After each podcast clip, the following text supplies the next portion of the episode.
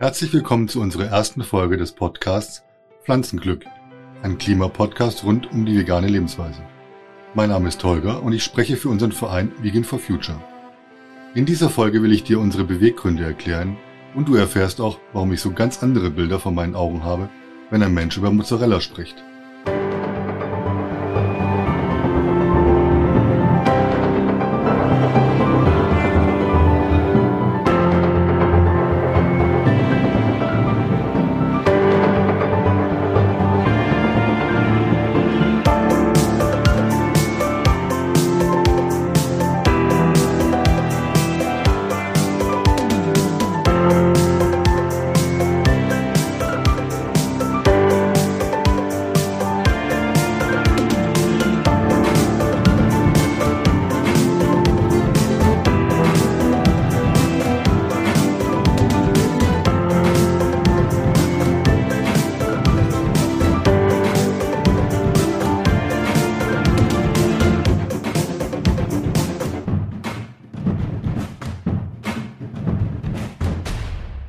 Toll, dass du eingeschaltet hast und ich hoffe, wir lernen uns mit der Zeit besser kennen.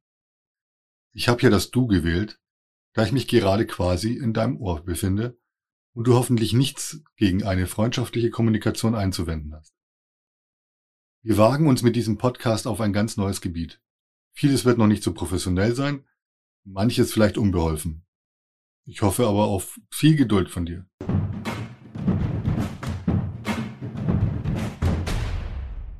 Dieses Erkennungslied für unseren Podcast wurde von Uwe Schulze aus Buchholz komponiert und hat den passenden Namen Pflanzenglück. Uwe Schulze ist ein Komponist und Arrangeur von Filmmusik und vielen Podcast-Melodien.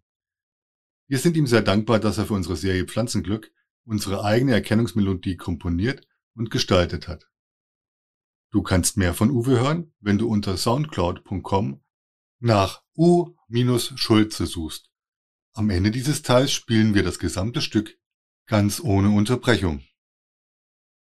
Wir möchten in dieser Podcast-Serie informieren und Lust auf den Veganismus machen. Dabei wollen wir dir zeigen, aus welch unterschiedlichen Beweggründen wir zur pflanzlichen Ernährung gekommen sind. Ob aus tierrechtlichen oder gesundheitlichen Gründen. Sorge um unser Klima oder weil wir einfach mal was Neues ausprobieren wollten. Jeder von uns hat eine andere Vergangenheit und die ganz eigene Geschichte. Wir möchten dir aber auch unsere Sicht der Welt direkter erklären. Diese Sicht mag vielleicht nicht mit deinen Erfahrungen übereinstimmen, aber lass uns eine Chance darüber zu sprechen. Manches hat sich für mich früher auch sehr komisch angehört, aber nur deswegen, weil ich mich eigentlich nie gefragt habe, was steckt hinter diesem leckeren Stück Fleisch. Wie ist diese Milch produziert worden und wie gehen wir mit unserer Welt um? Ich habe mich nie als dumpf empfunden, war immer neugierig. Rückwirkend gesehen aber habe ich meine Augen zugemacht und obwohl die Fakten auch schon früher auf dem Tisch lagen, habe ich sie niemals betrachtet. Es gab sogar Zeiten in meinem Leben, da schäme ich mich drüber, wo ein Gericht ohne Fleisch für mich keine vollwertige Mahlzeit war und ich teilweise sogar ziemlich zornig wurde. Seit alters her wird angeblich der Verzehr von Fleisch als lebenswichtig dargestellt. Ohne den Verzehr von tierischen Proteinen heißt es, keine menschliche Evolution und keine Entwicklung des Gehirns. Aber stimmt das? Und was heißt das für den heutigen Menschen? Müssen sich unsere Gehirne immer noch weiterentwickeln oder sollten wir nicht lieber versuchen, das Potenzial endlich mal auszunutzen? Dass das Gehirn sich in vielen Millionen Jahren entwickelt hat und dass dies auf die tierischen Proteine zurückzuführen ist, wird von der Wissenschaft nicht bestritten. Aber es ist ein Irrweg zu glauben, unsere Vorfahren hätten dreimal am Tag nur Fleisch zu sich genommen, so wie viele heutige Menschen. Die Hauptnahrungsquelle bestand zu keiner Zeit nur aus tierischer Kost. Die Mengen an Fleisch, die die Vormenschen zu sich nahmen, sind mit unserer modernen, fleischlastigen Ernährung in keinster Weise zu vergleichen. Nach den Erkenntnissen der ForscherInnen scheint uns Fleisch unserem heutigen Erscheinungsbild näher gebracht zu haben. Und die Zufuhr von tierischen Proteinen ließ die Gehirne unserer Vorfahren wachsen. Aber diese Entwicklung benötigte viele Jahrhunderte an Zeit, Genau wie die Entwicklung unserer heutigen Kulturen. Dank unserer Vorfahren haben wir heute die Wahl. Auch die Wahl der Rückkehr zu einer pflanzlichen Esskultur. Auch ein Satz aus der Bibel wird und wurde gerne als Auftrag zur Ausbeutung unserer Mitwelt gedeutet. Der theologische Fachbegriff Dominium Terrae, übersetzt heißt das die Herrschaft über die Erde, beschreibt ein bedeutendes Motiv aus dem Alten Testament, nämlich den Auftrag Gottes an den Menschen. In der Genesis 1.28 heißt es, Seid fruchtbar und mehrt euch. Füllt die Erde und unterwerft sie und waltet über die Fische des Meeres, über die Vögel des Himmels und über alle Tiere, die auf der Erde kriechen. Im 20. Jahrhundert hat sich eine andere Interpretation dieser Zeilen durchgesetzt, die diesen Herrschaftsauftrag eher als treuhänderischen, gleichsam hütenden Aufgabe sehen. Ob sich dieser Gedanke auch in der Ernährung des Menschen durchsetzen kann und was die Kirchen in ihrem spirituellen Auftrag dafür oder dagegen tun können. Darüber würde ich gerne mit Vertreterinnen der Kirchen in unserem Podcast einmal sprechen. Ich bin im Verein Vegan for Future ehrenamtlich als Vorsitzender und seit vielen Jahren als Klimaaktivist tätig.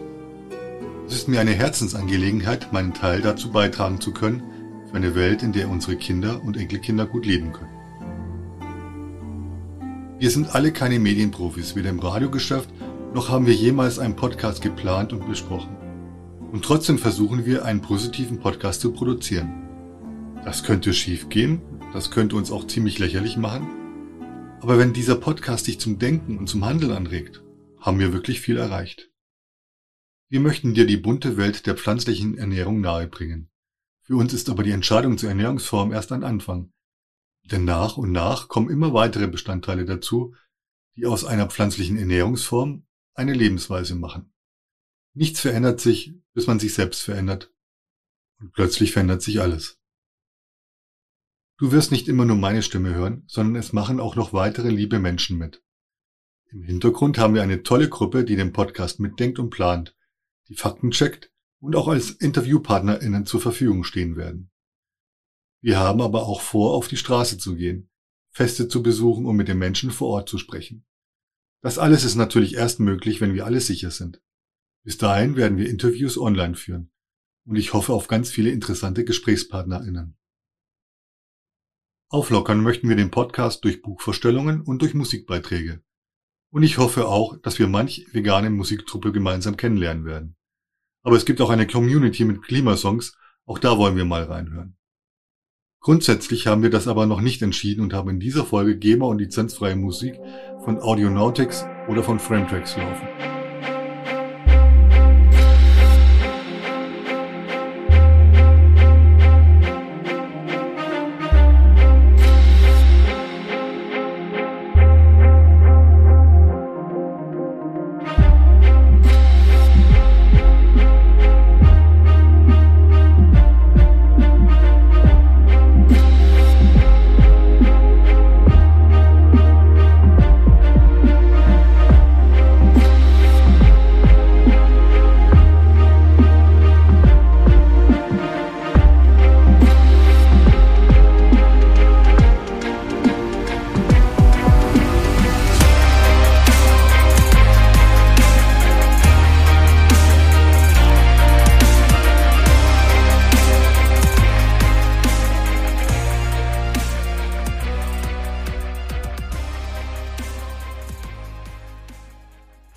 2019 haben sich bundesweit vegan lebende Aktivistinnen in Göttingen getroffen und eine gemeinsame Organisation gegründet, unseren Verein Vegan for Future e.V. Eine unserer selbstgestellten Aufgaben ist es, die wichtigen Bereiche Landwirtschaft und Ernährung mit den weiteren Verursachen von klimaschädlichen Gasen, der Energiewirtschaft und dem Verkehr gleichzusetzen. Wir wollen damit an die persönliche Verantwortung jedes Einzelnen appellieren. Wir sind überzeugt davon, dass jeder dazu beitragen kann, den eigenen Umweltverbrauch zu überdenken und zu reduzieren. Die Entscheidung zur pflanzlichen Ernährung ist ein großer Schritt für das Klima, für unsere Tier- und Umwelt, aber auch für unsere Gesundheit. Darüber wollen wir in verschiedenen Aktionen aufklären und fördern verschiedene Projekte.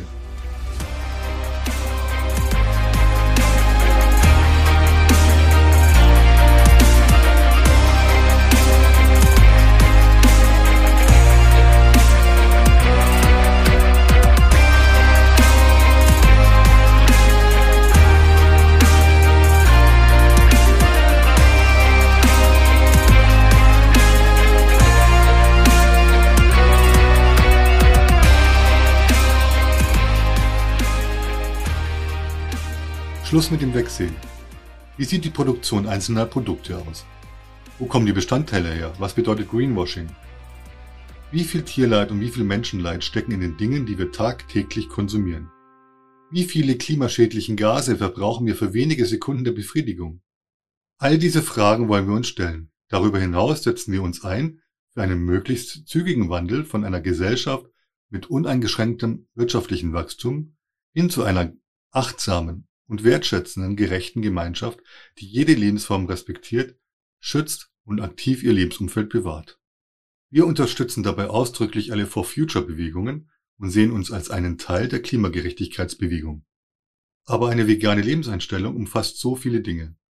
Es geht nicht nur um Lebensmittel, Zubereitung und Essen. Wenn wir ein wirkliches Mitgefühl für die Welt entwickeln können, in der wir ein Teil eines Ökosystems sind, haben wir einen großen Schritt getan. Die vegane Ernährung kann dafür ein, ein Türöffner sein. Wir sind uns sogar sicher, eine vollwertige pflanzliche Bioernährung ist der Einstieg in eine gute und positive Zukunft. Wir haben uns ein Motto gegeben, das immer auf die Worte beginnt auf unserem Teller endet. Das Hauptwort davor kannst du dir aussuchen. Wir haben uns für folgende Sätze entschieden.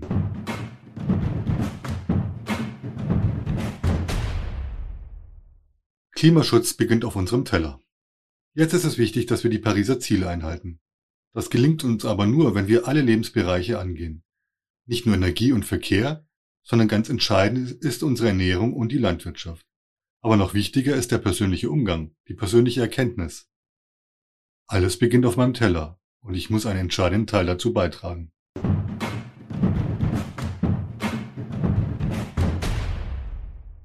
Tierschutz beginnt auf unserem Teller. Ein Satz, der eigentlich für sich spricht.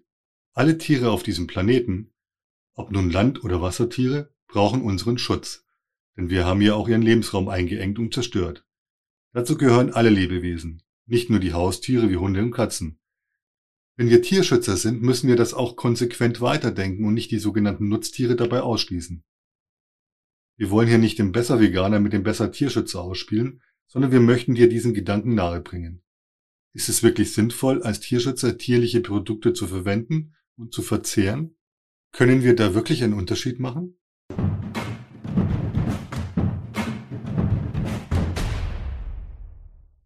Artenschutz beginnt auf unserem Teller. Das Thema Artenschutz wird uns lange beschäftigen, denn es ist so ein großes Thema. Hat Jagd etwas mit Naturschutz zu tun? Was bedeutet Hege und Pflege und warum haben Wölfe, Füchse, Rehwild und alle anderen Waldbewohner ein Recht auf Leben? Müssen wir tatsächlich in ein Ökosystem eingreifen? Und was steckt wirklich hinter einer kultivierten Landschaft? Was bedeutet es, wenn die Jägerinnen sagen, wir müssen ein Tier der Herde entnehmen? Das hört sich schon mal sehr neutral an. Im Fall eines Wolfes zum Beispiel bekommt dieser Wolf dann ein neues tolles Zuhause oder wird er in einen schönen Urlaub geschickt?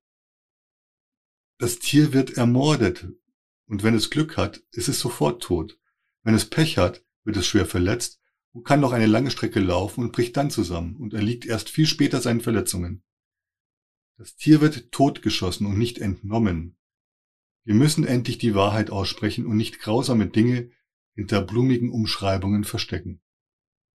Das gehört auch zur Wahrheit.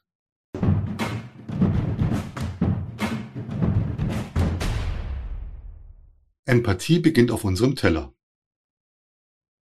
Empathie bezeichnet die Fähigkeit und Bereitschaft, Empfindungen, Emotionen, Gedanken, Motive und Persönlichkeitsmerkmale einer anderen Person zu erkennen, zu verstehen und nachzuempfinden.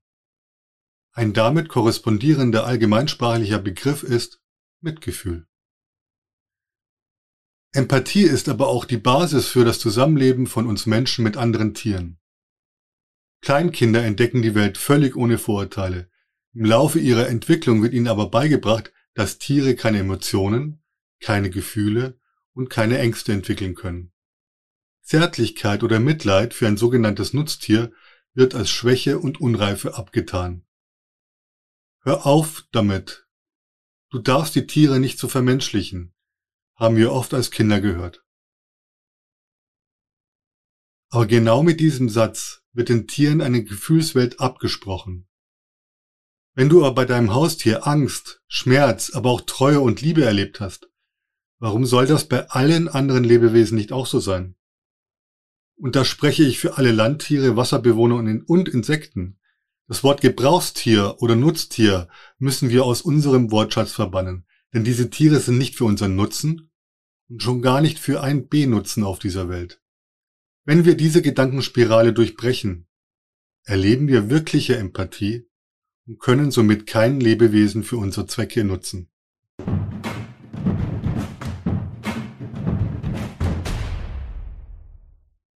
Solidarität beginnt auf unserem Teller. Das Wort Solidarität war eigentlich schon fast ausgestorben. Im Kommunismus viel gebraucht, wurde es im Raubtierkapitalismus als Mitleid für Schwächere ausgelegt. Wir haben aber jetzt gelernt, was Solidarität in Krisenzeiten wirklich bedeutet. Wir, wir müssen uns mit allen Lebewesen gemein machen, nicht als Herren und Hüter der Tier- und Pflanzenwelt, sondern wir müssen anfangen, uns als ein Teammitglied einer Einheit zu verstehen. Je mehr dieses Ökosystem stirbt, umso schneller stirbt der Mensch.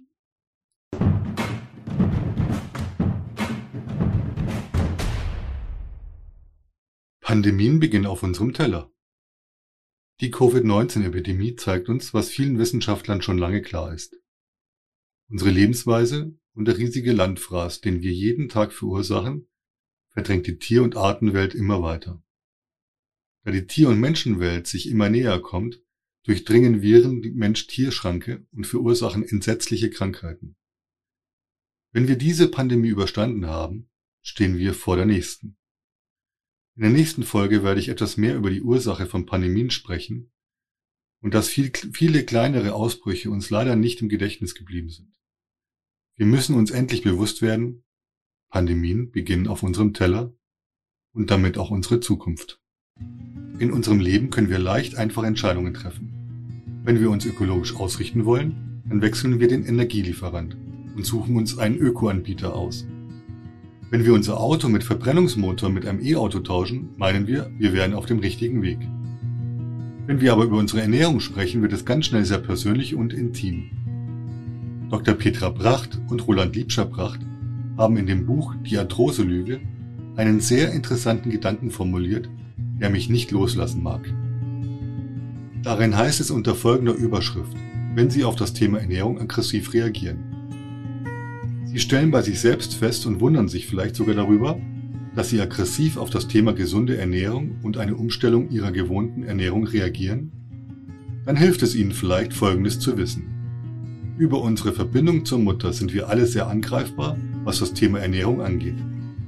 Denn wer seine Ernährung in Frage stellt, sie radikal ändert oder fühlt, dass er das eigentlich tun müsste, der gerät in einen unbewussten Konflikt. Der Bruch mit der gewohnten Ernährungsweise ist immer auch ein gewisser Ablöseprozess von der Mutter. Deswegen reagieren Menschen immer wieder emotional, wenn es darum geht, die von der Mutter gewohnte Ernährungsweise zu verändern. Aber auch hier ist Wissen Macht. Wenn Sie diese Zusammenhänge kennen, können Sie viel entspannter und sachlicher an dieses Thema herangehen. Zitat Ende. Wir müssen täglich viele Entscheidungen treffen. Manche sind richtig, manche falsch. Wo wir aber überhaupt nicht falsch liegen dürfen, wenn es um unsere Gesundheit und unsere Mitwelt geht. Wir entscheiden jeden Tag darüber. Lass es eine gute Entscheidung sein.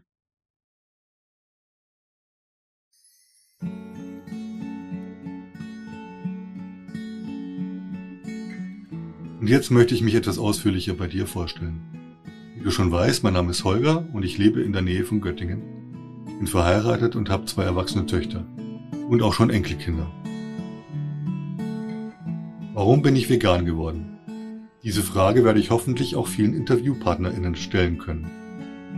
Im Jahr 2013 hat mich eine schwere Krankheit von heute auf morgen aus dem Erwerbsleben gerissen. Nichts war mehr so wie früher. Tatsächlich blieb, für mich bildlich gesprochen, kein Stein auf dem anderen. Als ich krank wurde und völlig abhängig von Ärztinnen und vielen Medikamenten war, hatte ich das Gefühl, irgendetwas Grundlegendes muss sich in meinem Leben ändern, sonst überlebe ich das Ganze nicht. Und da kam im gleichen Jahr eine gute Freundin auf meine Frau und mich zu und fragte, ob wir nicht gemeinsam eine vegetarische Challenge beginnen wollen. Sie hätte genug vom Fleisch essen und müsste mal was anderes versuchen. Meine Frau und ich waren sofort dabei. Obwohl das für mich eine 180-Grad-Wendung bedeutete, So ähnlich wie Saulus zu Paulus wurde ich mit der Zeit vom absoluten Fleischliebhaber zu einem begeisterten Vegetarier. Und da das für mich so wundervoll geklappt hatte, entschlossen wir uns drei Monate später, die vegane Ernährung auszuprobieren. Und das ist bis heute so geblieben.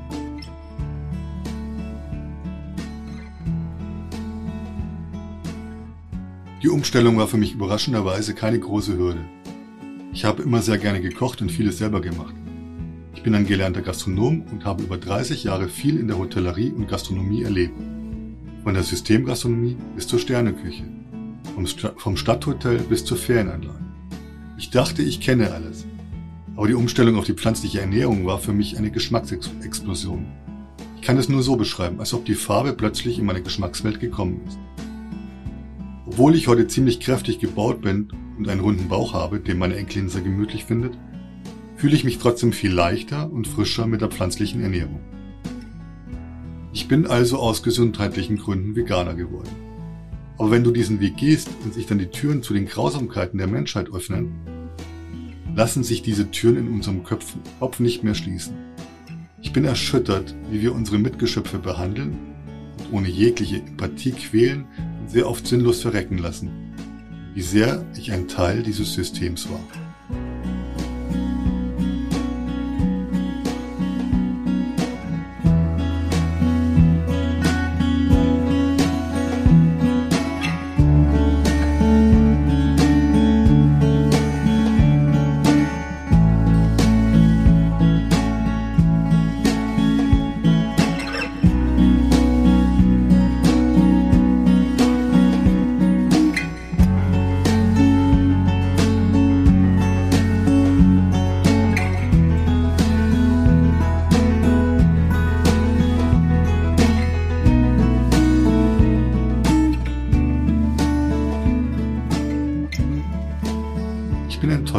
Die vielen Zeichen nicht gesehen, selber so lange weggesehen habe. Wie lässt es sich sonst erklären, dass Kühe immer Milch geben und sogar so viel überhaben, dass Milliarden von Litern für den Menschen übrig sind? Auch ich bin als Kind damit abgespeist worden, dass Kühe gemolken werden müssen, sonst sterben sie. Also ist es etwas Gutes, das wir für diese Tiere tun. Sind wir Menschen doch für Wohltäter? Das wurde mir als Kind so erklärt und es war für mich eine unumstößliche Wahrheit an die ich viele Jahrzehnte geglaubt habe. Dass diese Milch durch eine erzwungene Dauerschwangerschaft erzeugt wird, dass die geborenen Kälber sofort von den Mutterkühen getrennt werden, die Kühe dadurch einen großen Verlust erleben und nach ihren Kälbern schreien. Ich bin fassungslos, dass ich mir darüber keine Gedanken gemacht habe. Ich möchte dir gern ein Beispiel geben, das mich tief erschüttert hat. Der Original Mozzarella stammt von der Milch des Wasserbüffels ab. Warum in Italien überhaupt Wasserbüffel gehalten werden, ist mir nicht bewusst, da es ja kein einheimisches Tier ist. Nun produziert natürlich nur der weibliche Wasserbüffel Milch, aus dem der typisch italienische Mozzarella hergestellt wird. Mit dem männlichen Kälber kann niemand etwas anfangen und deswegen werden sie auf sogenannte Büffelfriedhöfe entsorgt. Ich möchte dir gerne ein Zitat aus der Süddeutschen Zeitung vom 9. Dezember 2015 vorlesen. Der Titel dieses Absatzes ist folgender. Niemand soll dabei das Brüllen der Abfallkälber hören. Cimetieri dei Bufali, Büffelfriedhöfe, heißen diese schauerlichen Fundstätten. Sie sind Zeugnisse von in diesem Teil Europas fast alltäglichem Tierleid. Meist handelt es sich um wenige Tage alte, männliche Büffelkälber.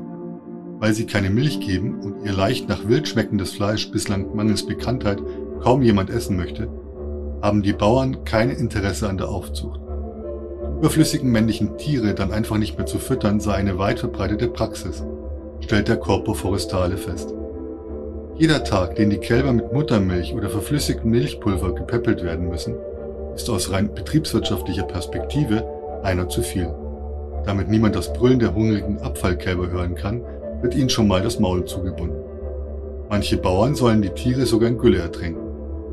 Die Kadaver landen oft in einem nahen Fluss, wo sie zuweilen bis ins Meer treiben. Diese Bilder spielen sich vor meinem inneren Auge ab, seitdem sehe ich das Produkt Mozzarella ganz anders. Ich bin über diese Rohheit erschüttert. Wie können wir andere Lebewesen zu Produkten reduzieren und sie bis auf den letzten Blutstropfen ausbeuten? Ich habe viele Jahrzehnte das nicht hinterfragt, weil es vor meinen Augen versteckt wurde. Das ist das Perfide an diesem System. Die großen Schlachtereien sind aus den Innenstädten und aus den Dörfern weit draußen auf die grüne Wiese verbannt worden, damit niemand mitbekommt, was da wirklich in den Schlachtfabriken passiert. Die Viehbauern schweigen über das System und der Weg der Milch vom Euter in unsere Regale wird verschleiert und mit viel Werbeenergie als ein positives, hochglanzgestyltes Produkt verkauft. Wir argumentieren seit vielen Jahren gegen das Märchen der gesunden Milch und ich habe selber erlebt, wie viele Ärzte in einem Bullshit-Bingo immer wieder die gleichen Argumente wiederholen, ohne aber wirklich sich mit dem Thema beschäftigen zu wollen. Erst in der letzten Zeit erleben wir einen Umdenken, auch in der Ärzteschaft. Vielleicht ist Milch tatsächlich nicht so gesund, wie alle dachten. Durch die pflanzliche Ernährung hat sich meine Gefühlswelt verändert.